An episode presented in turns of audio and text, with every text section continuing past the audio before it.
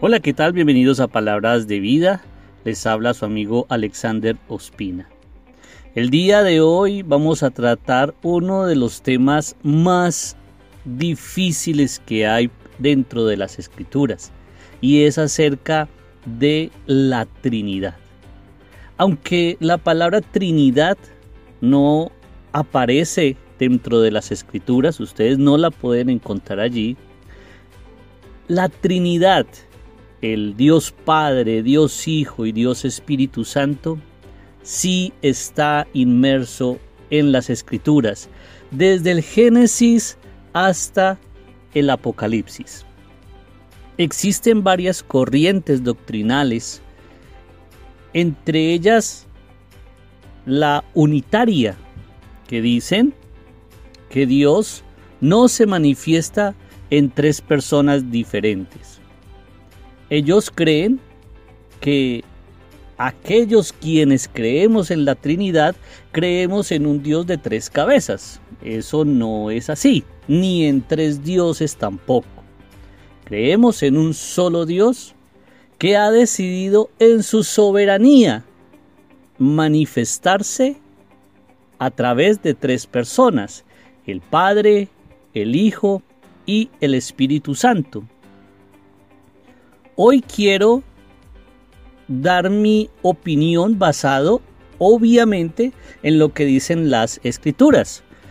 Es decir, yo no puedo darles a ustedes una opinión escueta de algo que yo pienso o de algo que yo creo. Creo que es uno de los de los elementos que ha hecho que se generen falsas doctrinas, que nosotros vamos a la escritura y permitimos que nuestro pensamiento, que quizás nuestro carácter, que quizás lo que nosotros creemos, pues permee las escrituras y le hacemos decir a las escrituras o a la Biblia lo que nosotros queremos que ellos digan. Eso se llama malinterpretar la escritura, eso se llama ser subjetivo. La idea es ser muy objetivos. Yo les voy a dar a ustedes les voy a dar unos versículos y quiero comentarles al respecto. Ya ustedes tomarán la decisión si realmente lo que está diciendo la palabra está diciendo que existe una Trinidad o no. ¿Cuál es la importancia de todo esto cuando nosotros tomamos un texto bíblico o cualquier texto escrito? Utilizar una buena hermenéutica. La hermenéutica es una herramienta que nos da principios de interpretación de un texto. Entonces lo que vamos a hacer es evitar usar lo que nosotros pensamos, lo que nosotros creemos y tomémonos este tiempo para escuchar y permitir que sea la palabra la que nos hable. Si estamos de acuerdo o no, eso ya es otra cosa. Pero lo importante es que en este caso, pues permitamos que la palabra nos hable como debe ser. Independientemente de lo que usted crea. Yo siempre he dicho que lo que nosotros creemos siempre debe estar sometido a un autoexamen, a una autoevaluación. Puede ser que nos estemos equivocando. Nuestra fe debe ser expuesta a autoevaluación debemos examinarnos, debemos eh, tener esa humildad y decir, ¿será que de pronto lo que yo creo está equivocado? De pronto me estoy equivocando. Y yo creo que es el caso de usted que me está escuchando. No sé si de pronto usted está iniciando en el cristianismo o ya lleva muchos años. Para aquellos que llevamos muchos años, pues nos damos cuenta que no es lo mismo lo que creíamos al principio que lo que creemos ahora. ¿Por qué? Porque eso que creemos ha, digamos, tomado una forma y poco a poco hemos permitido que la palabra de Dios vaya moldeando eso que nosotros creemos y ha ido quitando el Señor a través de su palabra lo que nosotros creíamos que no, que era cierto y que realmente era una falsa doctrina y el Señor lo ha ido eliminando. Por eso la importancia de que nosotros estemos estudiando y analizando la palabra constantemente. Bien, en lo que yo he estado estudiando y leyendo durante todos estos años, pues me he encontrado dentro de las escrituras con el Padre, con el Hijo y con el Espíritu Santo. Y lo que yo he leído y lo que yo he encontrado en la palabra me impide a mí llegar a la conclusión de, de una eh, eh, de ser unitario, como muchos eh, cristianos lo son, de ser unitarios. No, yo creo en el Padre, en el Hijo y en el Espíritu Santo. Y quiero compartir con ustedes mi humilde opinión basado en unos textos de la Biblia. Y vamos a iniciar con Génesis 1. Génesis 1, que dice lo siguiente. En el principio creó Dios los cielos y la tierra y la tierra estaba sin orden y vacía, y las tinieblas cubrían la superficie del abismo, y el Espíritu de Dios se movía sobre la faz de las aguas. Aquí ya estamos hablando de dos personas. En el principio creó Dios los cielos y la tierra. Listo, está Dios. Y en el segundo versículo dice que el Espíritu de Dios se movía sobre la faz de las aguas o sobre la superficie de las aguas. Aquí el escritor está dando a entender que está hablando de dos personas que tienen la naturaleza divina, Dios y el Espíritu de Dios. Yo me preguntaría, bueno, si realmente es uno solo, un solo ser, porque en el versículo 2 pone el escritor la palabra Espíritu de Dios. Bien, ahí hay una pregunta. Si nos vamos al versículo 26, eh, bueno, antes, si leemos desde el versículo 1 hasta el 25, siempre ustedes van a leer donde dice, y dijo Dios, hágase la luz. Y dijo Dios eh, eh, que la tierra fructifique, sí, que todo árbol de fruto. Siempre se habla en singular. Pero en Génesis 1.26 dice lo siguiente, y dijo Dios, hagamos, aquí ya está hablando en plural, al hombre, a nuestra imagen conforme a nuestra semejanza. Ahí podemos hacerle una pregunta al texto. ¿Por qué? En los primeros versículos dice, y Dios creó y dijo Dios, hágase la luz. Y ya en el último versículo, ¿por qué pregunta? ¿Por qué Dios dice, hagamos? ¿Con quién está hablando Dios? Hagamos a nuestra imagen, a nuestra semejanza. Aquí hay una pluralidad dentro de una singularidad. Hace mucho tiempo tuve el placer, o yo no sé si decirlo placer, bueno, el hecho fue que estuve hablando con, con unas personas que, que no, que er, creo que eran testigos de Jehová, y decían que es que Dios en ese momento estaba hablando con los ángeles, que le estaba diciendo a los ángeles, hagamos al hombre a nuestra imagen, a nuestra semejanza. Bueno, yo no puedo llegar a esa conclusión, eso es ser subjetivos, porque es que el texto no está diciendo, y Dios le dijo a los ángeles, hagamos al hombre, ¿cierto que no lo dice? Está diciendo, hagamos. ¿Y quién es el que hace? ¿Quién es el que crea? Dios es el creador. No creo que Dios le diga a un ángel, hagamos, porque los ángeles no son creadores. Entonces aquí está hablando de una pluralidad dentro de una singularidad. Entonces aquí en, este primer, en esta primera parte en Génesis ya estamos nosotros eh, atisbando que Dios se manifiesta en diferentes personas. Bien, el segundo texto que a mí eh, la primera vez que lo leí me impactó mucho y es Génesis 18.1. Aquí es cuando Abraham tiene un encuentro cara a cara, en persona, con el Señor. Y me parece muy interesante. Oído lo que les voy a leer. Génesis 18.1 dice, y el Señor se le apareció en el encinar de Manré. O sea, estamos hablando que se le apareció a Abraham.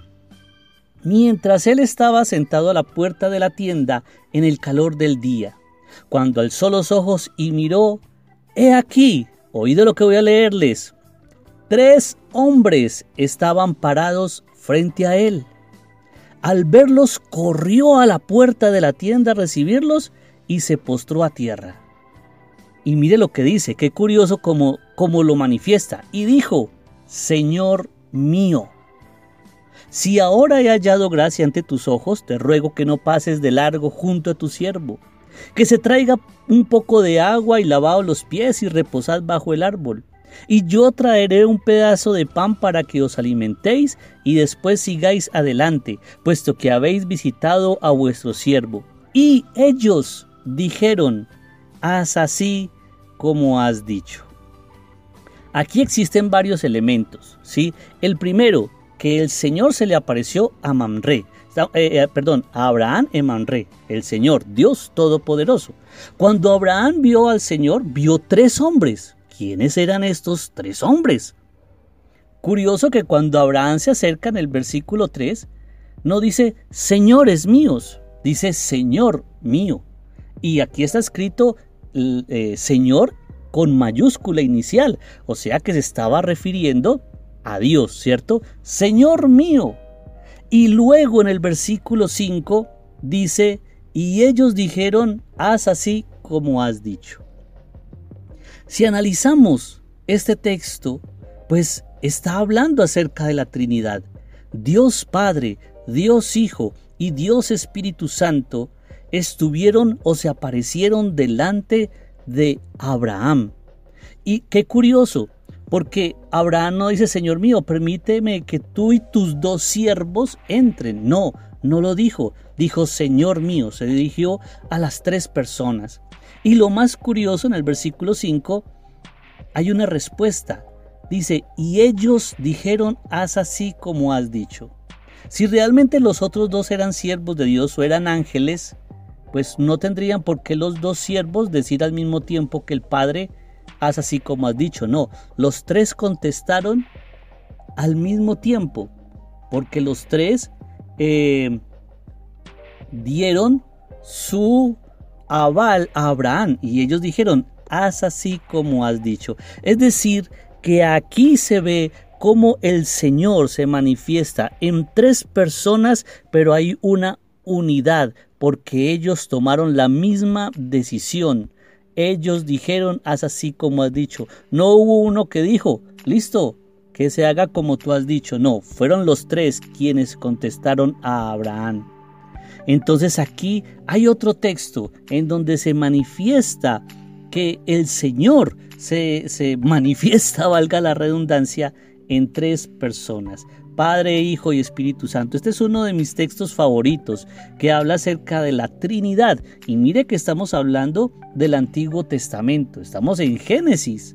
Para quienes están apuntando, Génesis 18 del 1 al 6, para que lo tengan allí, lo analicen y lo estudien. Oren, pídale dirección al Señor para que ustedes, para que el Señor permita que les hable a través de su palabra. Bien, vamos a ir avanzar un poco más porque realmente hay muchos textos. Yo no les puedo entregar todos los textos, pero créanme que ustedes donde abren la palabra de Dios, allí van a encontrar la referencia al Padre, al Hijo y al Espíritu Santo. Vámonos ya para el Nuevo Testamento.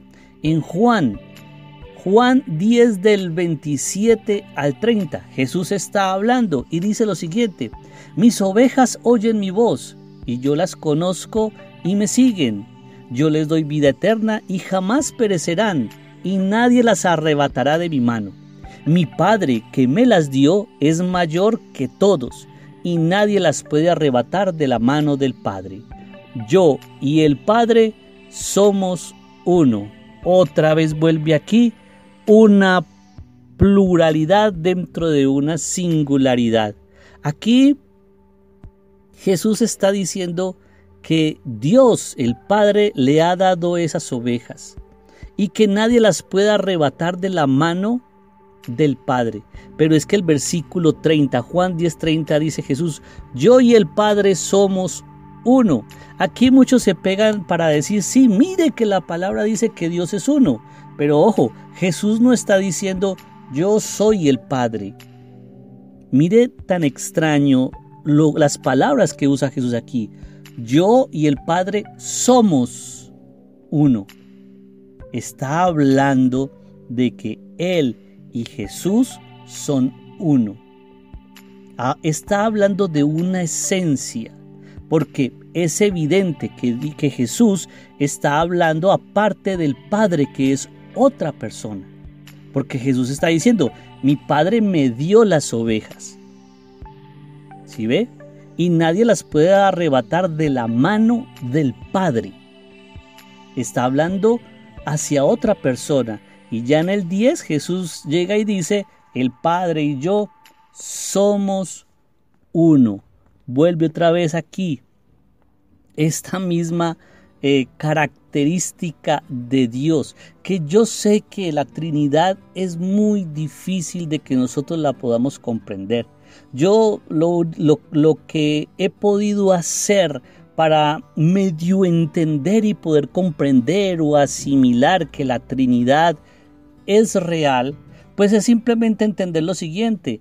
Dios eterno vive en una dimensión totalmente diferente a la nuestra. Nosotros no podemos entender lo que significa ser Padre, Hijo, Espíritu Santo y que estos tres sean una sola unidad. No lo podemos entender. Nosotros no podemos humanizar la Trinidad, pretender que Dios es como un ser humano. Por eso quienes eh, tergiversan acerca de esta doctrina, pues piensan que estamos creyendo en un Dios de tres cabezas o en dioses diferentes, porque lo están mirando desde este plano terrenal. Y no podemos ver la Trinidad en el plano terrenal, debemos verla en el plano, en una cuarta dimensión. Nosotros vivimos en una tercera dimensión y debemos comprender, intentar comprenderlo porque no lo conocemos. Entonces es una invitación a que yo, que yo les estoy haciendo en este momento para que puedan más o menos asimilar lo que es la Trinidad. Yo creo que la Trinidad la vamos a comprender muchísimo más adelante en la, en la eternidad, pero por ahora solamente estamos viendo una sombra de lo que significa o de lo que es realmente la Trinidad. Vamos al, al, al número 4, Juan 14 del 15 al 17. Este texto para mí habla tan claro de la Trinidad. Yo no sé si quiero que, quiero que ustedes me hablen en la caja de comentarios y me digan, a ver, Alexander, usted está errado por esto y me presenten sus argumentos. No me digan, no, Alexander, no tenés razón. No, necesito que me presenten sus argumentos, así como yo en este momento les estoy explicando y les estoy dando mis argumentos bíblicos, porque creo que Dios, Padre, Hijo y Espíritu Santo son una Trinidad.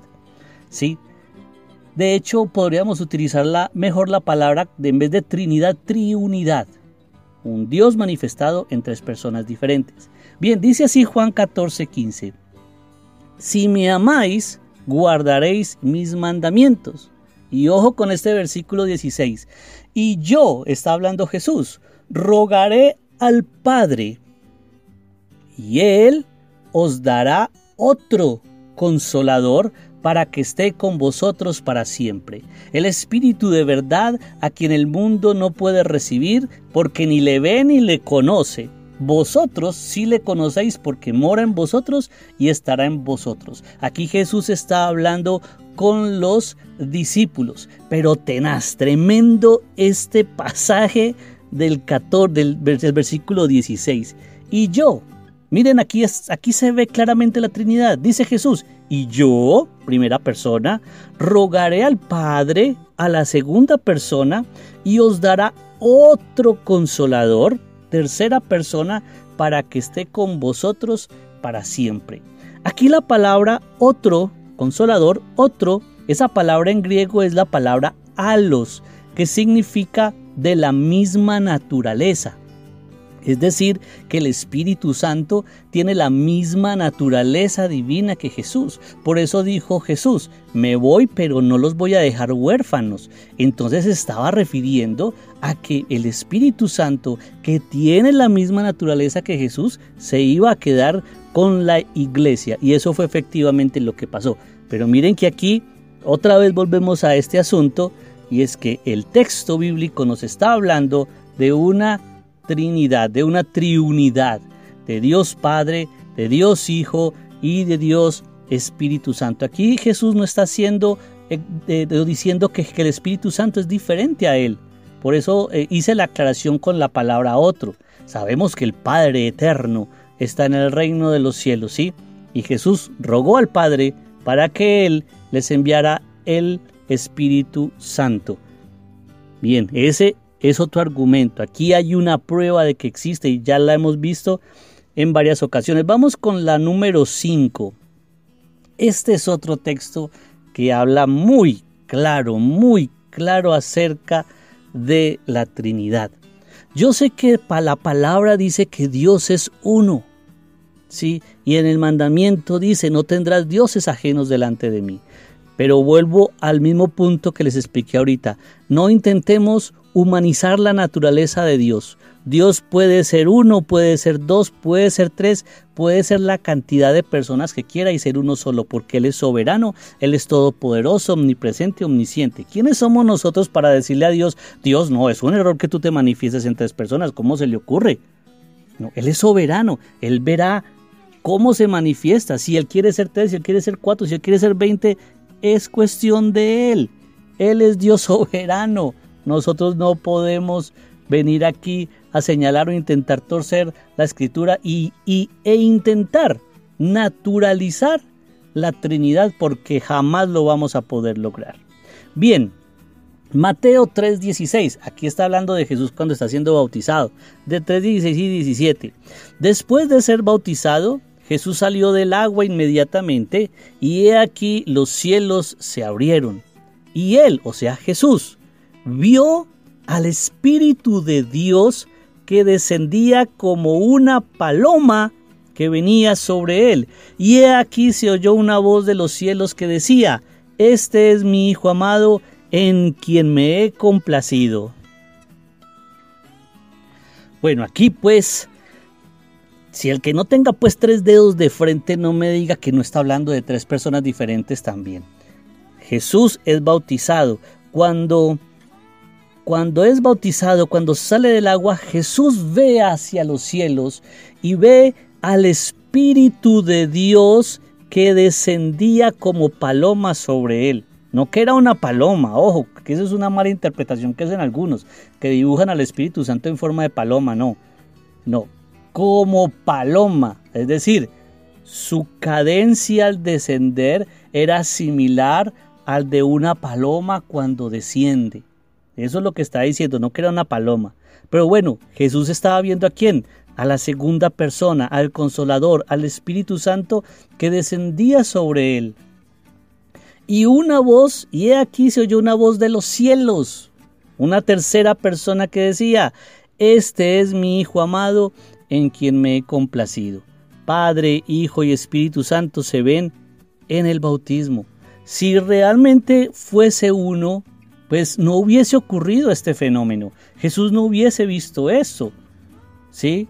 Si no hubiese una triunidad, no, no estuviera esto en las escrituras. No había necesidad, sobraría decirlo. Pero hay un Padre que se manifestó desde los cielos y dijo que este es mi Hijo amado. Y hay un Espíritu Santo, un Espíritu de Dios que descendió sobre el cuerpo de Jesucristo al ser bautizado claro como el agua, ahí está la Trinidad. El sexto, Lucas 23, 24. Lucas, perdón, Lucas 23, 34. Jesús está en la cruz y Jesús decía, Padre, perdónalos porque no saben lo que hacen y echaron suerte repartiéndose entre sí sus vestidos. Y el versículo 46 dice, y Jesús clamando a gran voz dijo, Padre, en tus manos encomiendo mi espíritu. Y habiendo dicho esto, expiró. Bien, si es uno solo, ¿cómo Jesús se ora a sí mismo? No, Jesús está orando al Padre. Padre, perdónalos. Le está diciendo a Dios eterno que está en los cielos, Padre, ten misericordia de estas personas, porque no saben, no tienen idea lo que están haciendo. Está Jesús intercediendo al Padre. ¿Cómo va a Jesús a interceder con él mismo? Eso es ilógico. Eso es ilógico. Yo, ¿cómo, ¿Cómo hago yo para hablarme a mí mismo y decirme, Padre? No. Eh, cuando digo Padre me estoy refiriendo a otra persona. Y aquí en el 46 estamos viendo otra vez la Trinidad. Y Jesús, primera persona, clamando a gran voz, dijo, Padre, a la segunda persona de la Trinidad, en tus manos encomiendo mi espíritu. ¿Qué espíritu? El espíritu que descendió sobre él el día que fue bautizado. Ahí en la cruz estamos viendo a las tres personas nuevamente de la Trinidad. Y habiendo dicho esto, expiró. Aquí nuevamente Jesús está hablando de la Trinidad, la palabra nos está hablando de la Trinidad. Yo lo veo muy claro, no sé usted mi querido oyente, si no lo está viendo claro, pues yo quiero que usted me hable ahí en la caja de comentarios y me diga, no, Alex, usted en ese versículo se equivocó y deme sus argumentos bíblicos. Ojo, ojo, denme sus argumentos bíblicos, no me vengan con sus argumentos, eh, con sus argumentos de que ustedes conocen mucho porque realmente eh, ninguno de nosotros somos lo suficientes para conocer mucho. Todos nos equivocamos, pero sí quiero que si me van a decir algo o van a objetar lo que yo estoy aquí enseñando, me lo digan con argumentos. Vamos a la número 7, Lucas 22, del 39 al 43. Aquí Jesús, aquí nos devolvemos un poquito en la historia. Jesús va al huerto de Getsemaní antes de ser arrestado. Dice, y saliendo se encaminó como de costumbre hacia el monte de los olivos, y los discípulos también le siguieron. Cuando llegó al lugar, les dijo, orad para que no entréis en tentación. Y se apartó de ellos como un tiro de piedra y poniéndose de rodillas oraba, diciendo, Padre. La escritura dice que Jesús tenía la costumbre de todos los días ir a orar. Aquí Jesús está orando a quién? Al Padre a otra persona, ¿cierto? Si es tu voluntad, aparta de mí esta copa, pero no se haga mi voluntad sino la tuya. Yo creo que aquí, creo no, no, la Biblia está diciendo que la voluntad de, de Jesús era muy diferente a la voluntad del Padre. Aquí habían dos voluntades diferentes. Eso quiere decir que habían dos personalidades diferentes, pero una misma esencia. Padre, aquí es donde se ve la unidad. Si es tu voluntad, aparta de mí esta copa, pero que no sea lo que Jesús quiere. Jesús en su limitación humana le está diciendo, no, no es como yo quiera, sino como tú quieras. Aquí hay una unidad, Aquí Jesús nos está enseñando, la palabra nos enseña cómo hay esa unidad entre el Padre y el Hijo. Dos personas diferentes en una misma esencia, porque como leíamos ahorita y decía Jesús, el Padre y yo uno somos. Vuelve aquí y estamos hablando de dos personas diferentes. La número 8, Apocalipsis 5:11 al 13. Dice, y miré y oí la voz de muchos ángeles alrededor del trono y de los seres vivientes y de los ancianos, y el número de ellos era en miriadas de miriadas y millares de millares, que decían a gran voz, el Cordero que fue inmolado digno es de recibir el poder, las riquezas, la sabiduría, la fortaleza, el honor y la gloria y la alabanza están, sabemos que le están dando gloria a quién? Al Cordero de Dios, porque de hecho aquí dice el Cordero y está con mayúscula, y sabemos que el Cordero es Jesús. Y toda cosa creada que está en el cielo, sobre la tierra, debajo de la tierra, en el mar, y a todas las cosas que en ellos hay, oí decir, ojo a lo que voy a decir acá, al que está sentado en el trono y al Cordero, sea alabanza, la honra, la gloria y el dominio por los siglos de los siglos. Al que está sentado en el trono. ¿Quién está sentado en el trono? Dios, Padre, y al Cordero, sea la alabanza, la honra, la gloria y el dominio por los siglos de los siglos. Aquí está hablando otra vez de dos personas. Aquí está la imagen en el Apocalipsis del trono de Dios, pero dice que está el, aquel que está sentado en el trono y al Cordero. La palabra y significa que hay dos. No está diciendo que al que está sentado es el Cordero. No, al que está sentado en el trono y esa, esa letra y implica que hay otra persona, otro ser ahí. Entonces, sentado en el trono y al Cordero, sea alabanza, la gloria, honra y dominio por los siglos de los siglos. Y los están alabando y adorando de igual manera. Ahí está hablando de Dios Padre y Dios Hijo. Estamos, estoy siendo objetivo. Lo que está ahí en la Biblia, no me puedo salir de ahí. Lo que está ahí, al que está sentado y al Cordero. Bien, vámonos con la número 9. Marcos. Nos devolvemos acá. Marcos 14, 61, 62. Está Jesús delante del sacerdote, del sumo sacerdote Caifás, el día en que fue juzgado. Dice, mas él callaba, o sea, Jesús, y nada respondía. El sumo sacerdote le volvió a preguntar y le dijo, ¿eres tú el Cristo, el Hijo del bendito? El Hijo, una persona, del bendito, segunda persona. Y Jesús le dijo, yo soy. Y veréis al Hijo del Hombre sentado a la diestra del poder de Dios y viniendo en las nubes del cielo. Otra vez aquí Jesús está hablando de dos personas. Eh, primero el sacerdote dice que si eres hijo del bendito, o sea, Jesús es uno y el bendito es otro, ¿cierto? Y Jesús le contesta que veréis al Hijo del Hombre, o sea, Jesús, sentado a la diestra del poder de Dios y viniendo en las nubes del cielo. Algo muy similar de lo que hablamos en el, en, el, en el versículo anterior de Apocalipsis, al que está sentado en el trono y al Cordero. Y aquí al Hijo del Hombre sentado a la diestra del poder de quién? De Dios. Dos personas otra vez diferentes, pero una misma esencia. El, el único ejemplo que yo puedo utilizar y que podemos de alguna manera eh, comparar para, para más, más o menos poderlo entender es el matrimonio.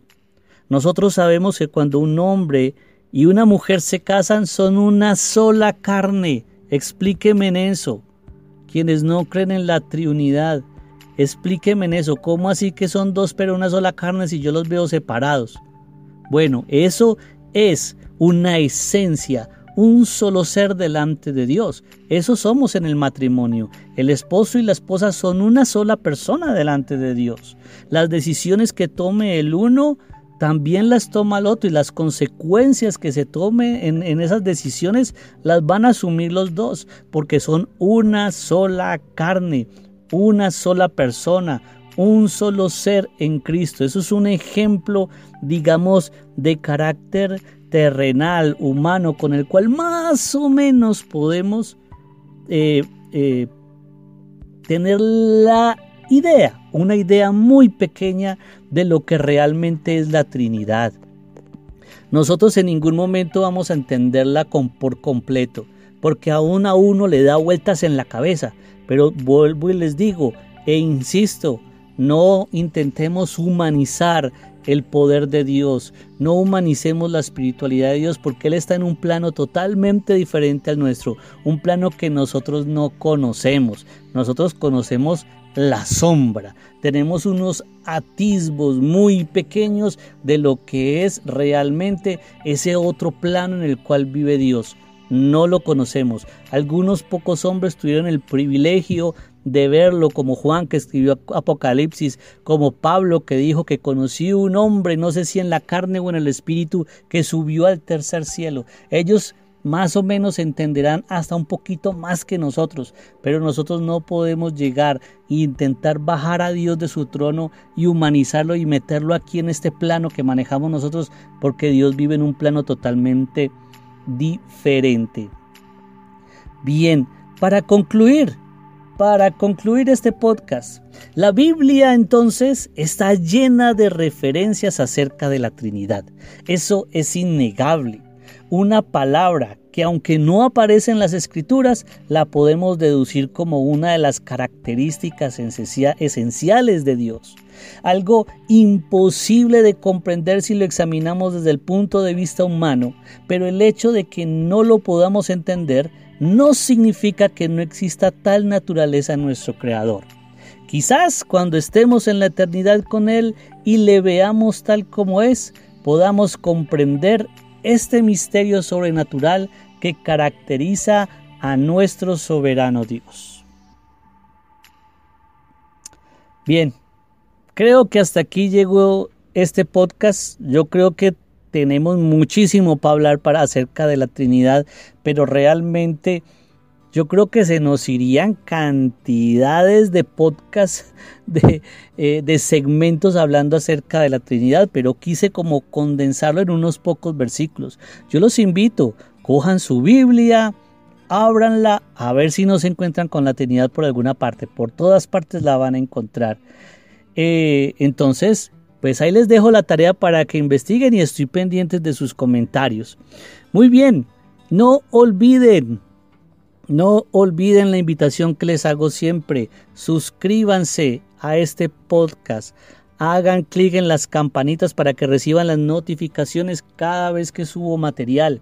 Pueden buscarnos en Facebook como Palabras de Vida, en YouTube Palabras de Vida.